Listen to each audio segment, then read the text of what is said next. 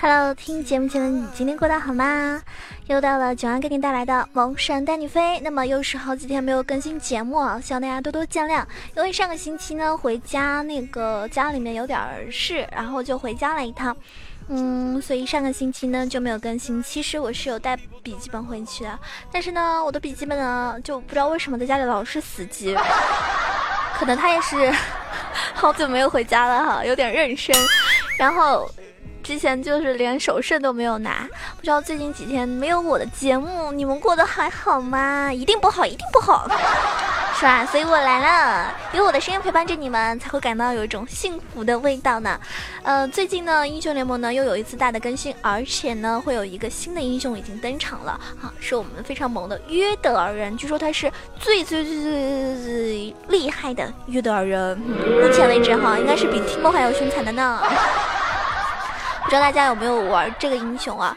然后我呢，昨天回到上海之后呢，嗯，就是玩人机啊，或者是玩匹配的时候呢，发现啊总归是我们这边或者是对面总会有人玩这个新英雄，因为新英雄一登场呢，就会有人迫不及待想要去啊尝试一下这个新英雄。那我建议大家呢，也先去就是。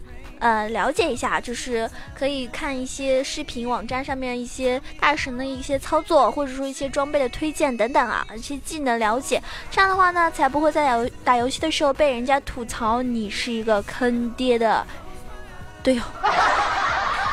嗯，我觉得新英雄，我虽然说我还没有玩啊，因为宝宝买不起，不有钱。你们可以给我带上，让我买个新英雄吧，因为我的金币不够了。然后呢，呃，新英雄呢，就是他那个大招非常非常夸张的哈，会有发出一个声音，就好像所有人都能听到，不管是队友还是对面的。然后呢，他就会冲过来，就是到你身边了，反正是挺夸张的哈。我还不知道这个新英雄到底有多么的厉害，那有机会的话还是要尝试一下，毕竟我还是非常喜欢操作约德尔人的。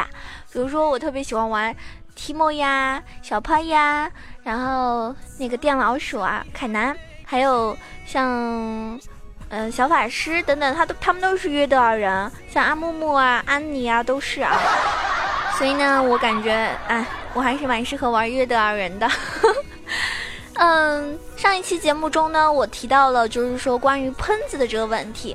那么英雄联盟里面有一些人呢，确实存在着让人感觉特别烦，遇到这样的队友呢，就感觉玩游戏特别不开心，对吧？那其实除了喷子之外呢，我还讨厌一种人，就是动不动哈一言不合就二十头。大家遇到过这种人吗？就是他是这样子，哎，不玩了，二十头。当我方的这个啊杀敌数没有对方厉害啊，比对方要差十几二十个人头开始，他就不打了，反正打不过的，二十头二十头二十头。那么这种人呢，我只想说，你到底是来打游戏的，还是来等时间准备二十头的呢？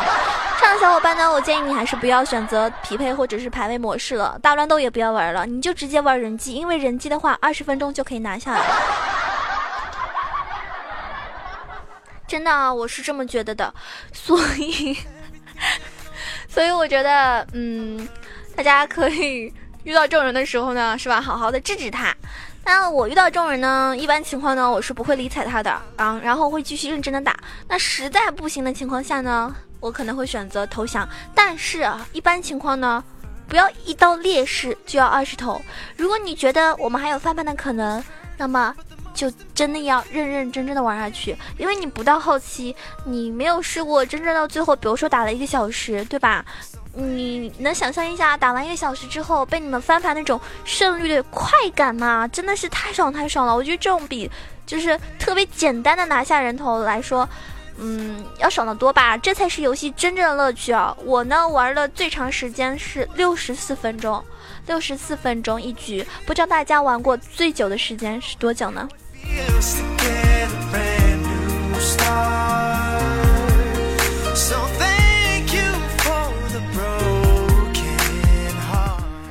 英雄联盟里面呢，有一些英雄呢，它其实属于那种后期英雄，他们所具有的一种特性呢，是用着不俗的一个 A O E 伤害或者是持续的高伤害的。但是缺点呢，是这些英雄必须依靠装备才能够发育起来啊，才会使出他们应有的一个威力。所以所谓的什么无敌呢，也是基于一个后期安全的输出位置，还有队友不算太差的配合，才能打出来的一种效果。那么今天呢，囧儿跟大家一起来讨论一下，我们要怎么样度过一些劣势期需要准备的一些注意事项。这样呢，才能够产生那种无敌是多么的寂寞，希望大家也能感受这种哈，无敌是多么的寂寞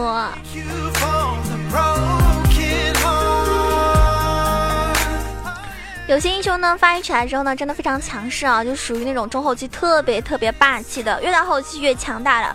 比如说狗头啊这种哈，中后期才是他的天下。但有些英雄呢所所说的一个前期劣势啊，可能是这种英雄在前期呢他并没有拿到那种足够的资源，而打不出这个英雄具有的一个特性，也有可能是因为一直被针对。还有一种可能呢，就是他是属于那种拖后期呢，也是希望在游戏后半段可以跟对方同位置的英雄大件装备数量相同的情况下，也就是说到了十八级或者。说大家都是六神装的情况下，这种英雄呢就可以依靠它的特性，比其他英雄更加的强大了。啊，当然印象中有一些后期英雄有很多吧，比如说我觉得。后期非常强大的一些啊，都是偏肉一点的吧，是吧？偏坦克型的。那么像狗头这种呢，后期绝对是可以一打三、一打四、一打五的，真的哈。嗯，当然他的这个强大要建立在前期的一个发育以及队友的一个配合。如果你四个队友都送成狗了，那不好意思，你怎么样都不会从狗头变成藏獒的，你顶多还是一只吉娃娃。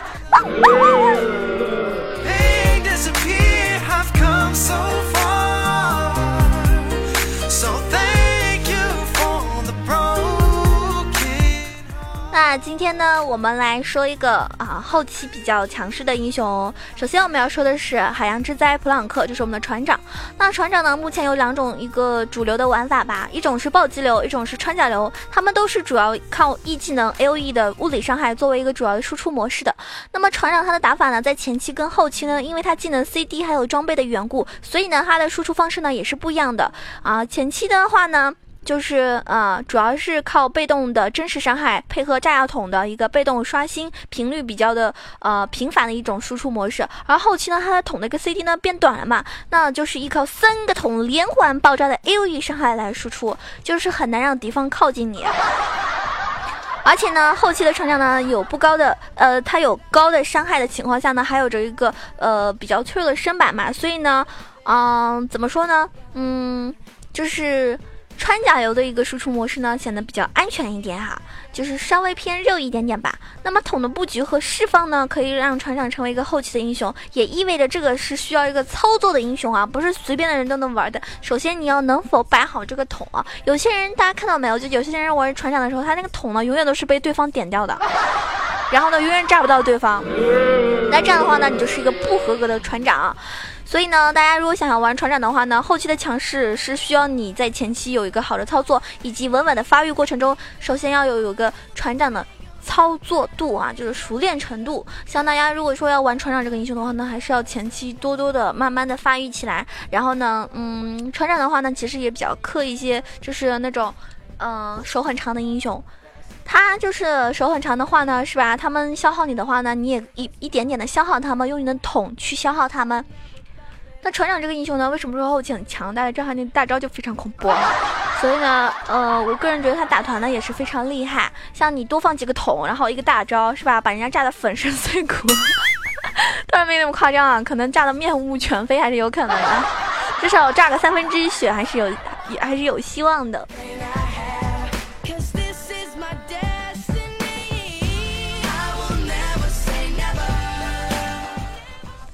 那接下来说的是，我觉得，呃，一个就是有这样的一个中单英雄在你队里的话呢，就千万不要轻易投降，因为有他的话呢，翻盘的几率绝对是百分之百。为什么？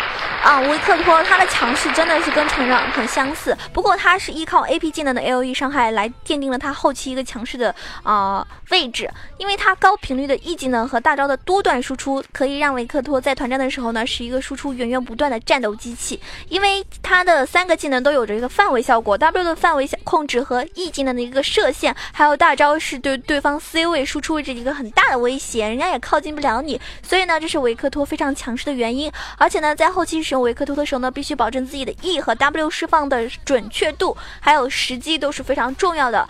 怎么样才能够把自己额外的作用体现出来？就是看你放的准不准，厉不厉害了啊！有些人空技能，那我就。那那我只能说，棒棒的，你还是要多多的加油啊！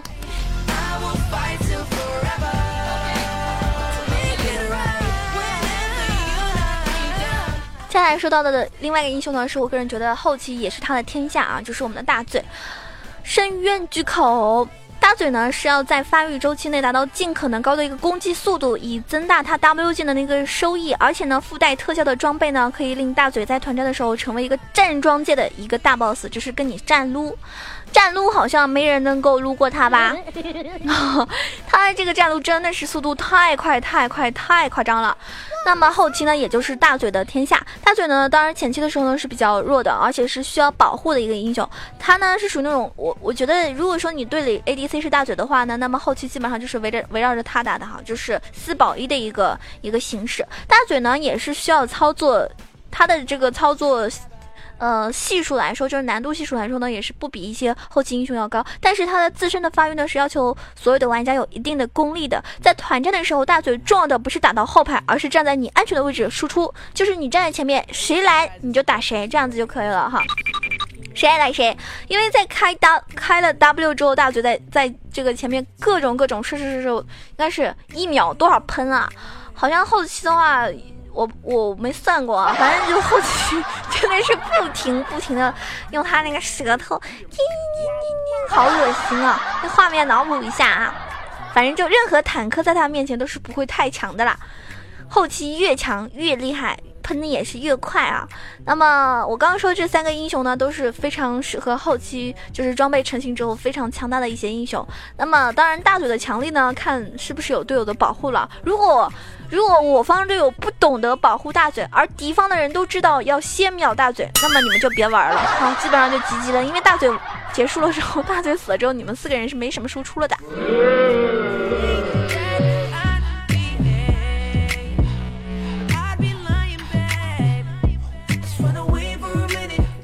刚说的那一点呢，就是让大家要明白，呃，如果说我方队友有一些比较强势的、比较后期的英雄，那么一定要让他发育的更好，去多多保护他。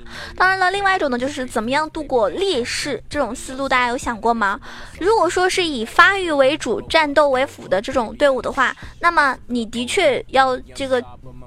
肯定自己的一个能力，能够在后期打出一个好的效果，也要求你的队友呢进行四保育的一种战术，以求在中期就结束战斗。因为越到后期呢，容错率就越低，后期的这个复活时间实在是太长了。所以呢，啊，英雄们的那种就是呃普 A 的一个伤害呢也更加高，推塔能力呢也更加快。所以呢，大家要注意啊。战斗为辅的意思就是说，不是一路发育到死，也有使用那种狗头这种英雄，大家都知道的哈。狗头的话呢，他为了叠 Q 是基本上前期是不会参加团战的，他是不会去支援的。反正我玩狗头，我一般前二十分钟绝对是不会去支援的。三十分钟的时候看情况，看我们队伍能不能撑到四十分钟 啊，基本上就是这种模式。那么对于在团战后某一条线的资源分配呢，可以让这些发育起来的更强的英雄他自己去单吃，以团战获取资源总比单线发育要来得好。因为你除了一个人头经验之外，还能够收获塔钱，或者是龙，或还有或者是一个 buff 的一个钱。而装备的快速成型呢，可以质押。对吧？压制对面更早打出一个后期的效果。他这样如果说玩狗头的话，很容易被针对，而且不光是针对吧，因为狗头前期的话，自己单挑是打不过对对线的那个英雄的，很难打哈，除非两个人都是狗头。你想像 T 莫打狗头啊，都是前期都是非常压制的。然后像那个巨魔打狗头啊，像鳄鱼打狗头啊，真的是，反正我觉得哈，鳄鱼这种都是狗头的爸爸啦。虽然说好像从英雄的一个背景来说。鳄鱼是狗头的弟弟，但是其实，在现实情况下，打游戏的情况下，他其实是哥哥。还有一种就是同经济条件的战斗力来对比来说的话，如果你所使用的英雄在出于某几件装备之后，要暂时的比对面的同位置要强，那么这一点在主要输出位置上呢就比较重要。比如说维恩出了一件破败，那么要比目前主流英雄首先裸出那种飓风肯定是强得多，因为飓风的话其实主要是攻速嘛，对吧？它的伤害能力是不高的，没有像暴风大剑啊是吧这么厉害。所以呢，拖后期的思路呢跟这个是类似的，是在。跟对面比装备的时候，如果你有优势的情况下，那么对面保持优势将会更快的获得一个六神装。那我们呢，就是要力争时间延后，等到我们的装备跟对方的装备差距更小，或者是同装备的情况下，才能够去奋力一搏。大家明白吗？就比如说人家已经有三个大件了，而你才一个半件，那这个是没办法打的哈，你肯定打不过他的。而且这个情况下，他肯定等级也会压制你。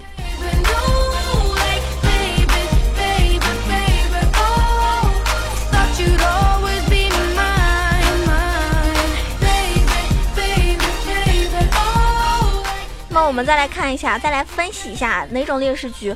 比如说，你们是单线劣势还是整队的优势？如果是单单自己这一个劣势，那么队友呢有小小的优势，那么就跟着你的队友团战去混人头、混助攻，自己装备呢就慢慢起来了，也可以靠着这个啊英雄加固一个胜率的筹码。如果说整队都是劣势局，该怎么办啊？如果就比如说三条线往后打野都炸了。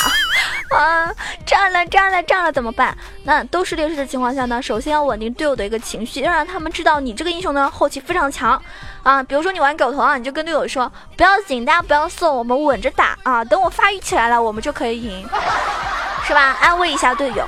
那么呃，要稳稳的一种发育方式，找对面有就是比如说人家某个英雄在带带线，然后你们几个一起过去杀他。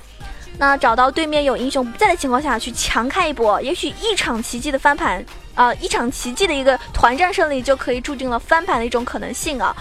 比如说后期翻盘，不说是一种不放弃的精神吧，其实大家都知道哈，有的时候呢，我们翻能不能翻盘还是要靠运气的，因为有一波团战你胜利了，那么就会壮大我方的一个士气，对吧？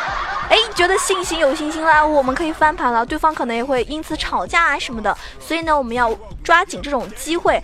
然后有的时候呢，因为这样子的一种呃精神，一种刺激，这样的话呢，有的时候大家就会觉得哎有希望，而对方呢会觉得互相埋怨啊，甚至会遭到嘲嘲讽，所以呢，就整个队伍的状态就不一样了嘛，大家明白吗？所以呢。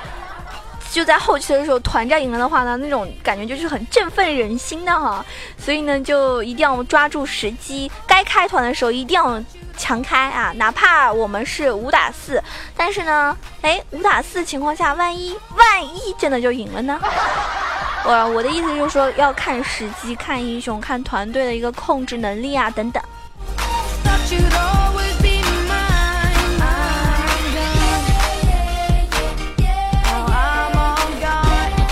接下来我们要说的呢是怎么样度过劣势的一些啊小小的姿势。这波你们一定要学会啊！换线跟求助，对于说一些短手的近战英雄，相比远程的英雄来说的话，在对线的时候肯定是会被压制的啊，这不用怀疑，肯定的。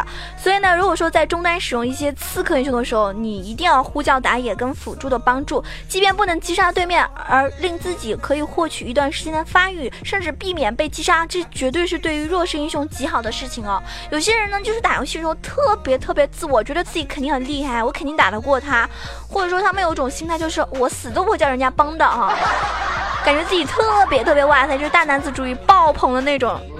不好意思，这个游戏就是这样子的，你前期打不过他，后期你就更打不过他了。所以千万不要死撑，该叫打野的时候就一定要叫打野爸爸过来帮你哦。那么针对于中上位置的话。是吧？大家都知道，针对英雄的不同呢，是可以合理的换线的。比如说，你上路这个英雄就是被压制了，那么你就可以跟中路去换一下线。中路的 A P 英雄可能总是对于上路的一些战士呢有一定的克制，而一些如同像蚂蚱呀、吸血鬼这样英雄的话呢，近战面对的时候呢，会有很大的一个对线压力嘛。那么呢，就可以令自己方的一个远程 A P 来去对线。这样的话呢，跟双方的队伍配合呢也是有关系啊。当对线一段时间之后呢，就肯定就。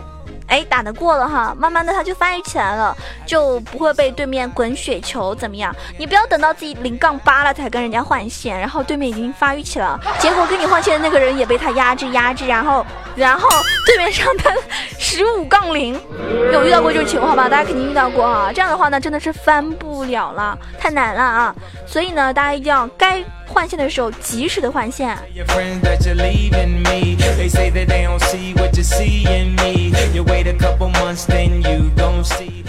还有一种就是更多资源的获取方式，比如说中单位置的英雄呢，可以跟打野沟通进行，啊，我要把你的。这个 F 四把你的三郎刷了，那双方的上路还有下路呢，分别可以拿什么石头人啊、蛤蟆呀去补给一下自己的经济。不过这样听起来呢，对大家来说好像有点嗯抢他资源是吧？但是呢也要看打野的发育吧。如果打野发育好的话呢，他完全可以理解理解，而且会把这个资源让给你。这种行为呢，一定要是在一路已经劣势到不能出外塔，或者是外塔已经掉了的情况下哦。如果你的塔都在，你还要去抢打野的资源，我估计你们绝对会撕逼，一言不合就开始骂人了。还有就是带线跟支援，大家要注意了。单路劣势的情况下，可以选择去多多帮助其他的路，可以令其他路呢获得一种优势，也可以使自己的经济得到一个补充，也可以主动放弃我们自己方的一塔。对面或者是选择转战其他路的时候呢，对吧？我们就可以单人带线去发育推塔。一般有传送的情况下的话呢，是可以找到合适的时机去支援的。这个呢就要看上路带的是不是传送了。现在我发现，就是我有一次打游戏的时候遇到一个情况，就是对面四个人传送，就除了那个。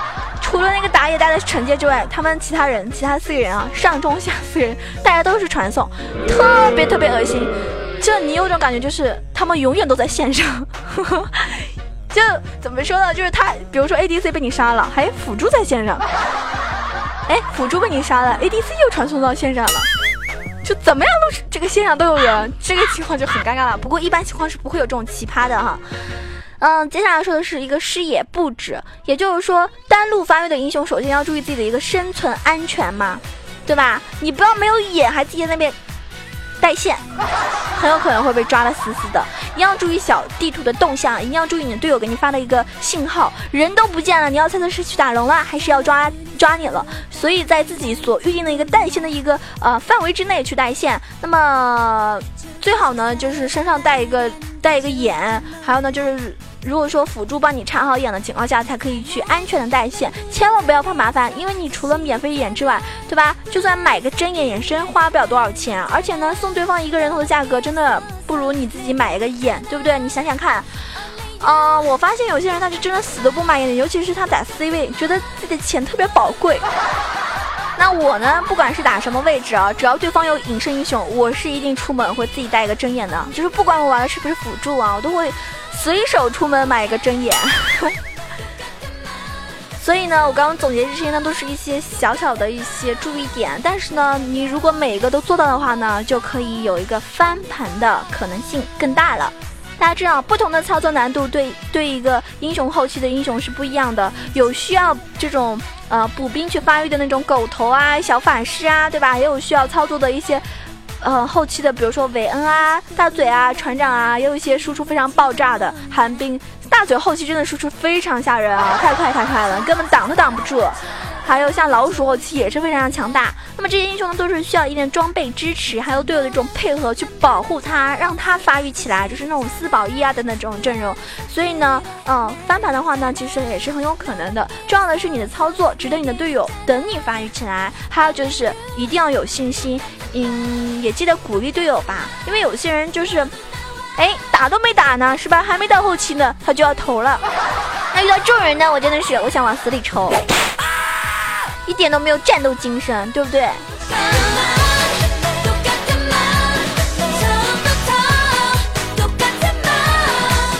希望大家在打游戏的时候少遇到那种一言不合就二十头的人，多多的遇到那种，嗯，就是可以跟自己认认真真开黑，哪怕最后战斗到最后是吧？团战输了，然后真的是三路塔都被人家推光了，才被人家推掉水晶的。那我们至少打了之后也会觉得，哎，这场游戏是玩的值得的，最多就是输的时候好可惜嘛，对吧？就很遗憾啊，就会觉得有一种就是这种想法。啊差一点我们就能赢了呢，但但是这样的游戏体验绝对胜过二十头，你们说对吧？好了，我们呢今天游戏这个。呃，节目已经接近尾声了。如果你喜欢囧儿的话呢，一定要点击一下右下角的订阅，这样的话呢，每期节目都会及时的推送给你，你就可以第一时间收听到囧儿给你带来的萌神带你飞。如果你想了解我更多的一些生活上的一些私人。资讯啊，你就可以关注到我的这个新浪微博“萌囧小鹿酱 E C H O”，也可以关注到我的公众微信号 “E C H O W A 九二”。当然，也欢迎您加入到我们的这个 QQ 群，可以跟我们一起开一起玩啊！一群八幺零七九八零二八幺零七九八零二，二群三幺零三六二五八幺三幺零三六二五八幺，两个群的话您加入哟。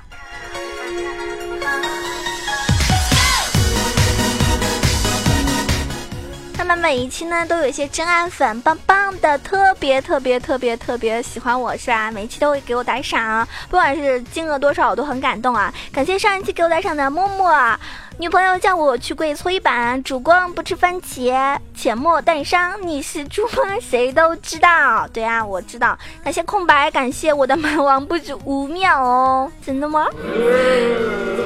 感谢咿呀咿呀呀。他说：“九儿，我给你起这个名字，就是为了你读我名字的时候卖个萌。”咿呀咿呀哟！我天哪，晚饭都不用吃了。感谢西城小雷，感谢逆风残雪，感谢 DVA 爱你哦，感谢梦恋思兮起舞，感谢翻滚吧九儿牛宝宝，感谢一只锅，感谢银河系少先队大队长，感谢九儿家的疯子，感谢艾诺，感谢催眠，感谢二排一班，二班一排，二班一排八座。哎，陈星浩，你这是在暴露自己的自己的位置哎！可是你是哪个学校的呢？你以后打赏如果还打赏一块钱，我是不是要告诉你老师？哼哼，好好学习啊！感谢木子情离，感谢以上所有给我打赏宝宝们，谢谢你们，么么哒！那么，呃，每一期打赏呢，其实都是对我节目的一个支持和鼓励，也是我积极做节目的一种动力呀。所以大家可以，呃，这个怎么说呢？就是。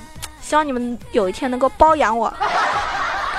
嗯，上一期打赏最多的前三名分别是：你是猪妈、主公，还有木子、木子情离。那么以上三位呢，主要会加您的私人微信，可以跟我多多的互动。还有第二十九个打赏的小伙伴呢，是默默，是我们的一个妹子啊，单身哦。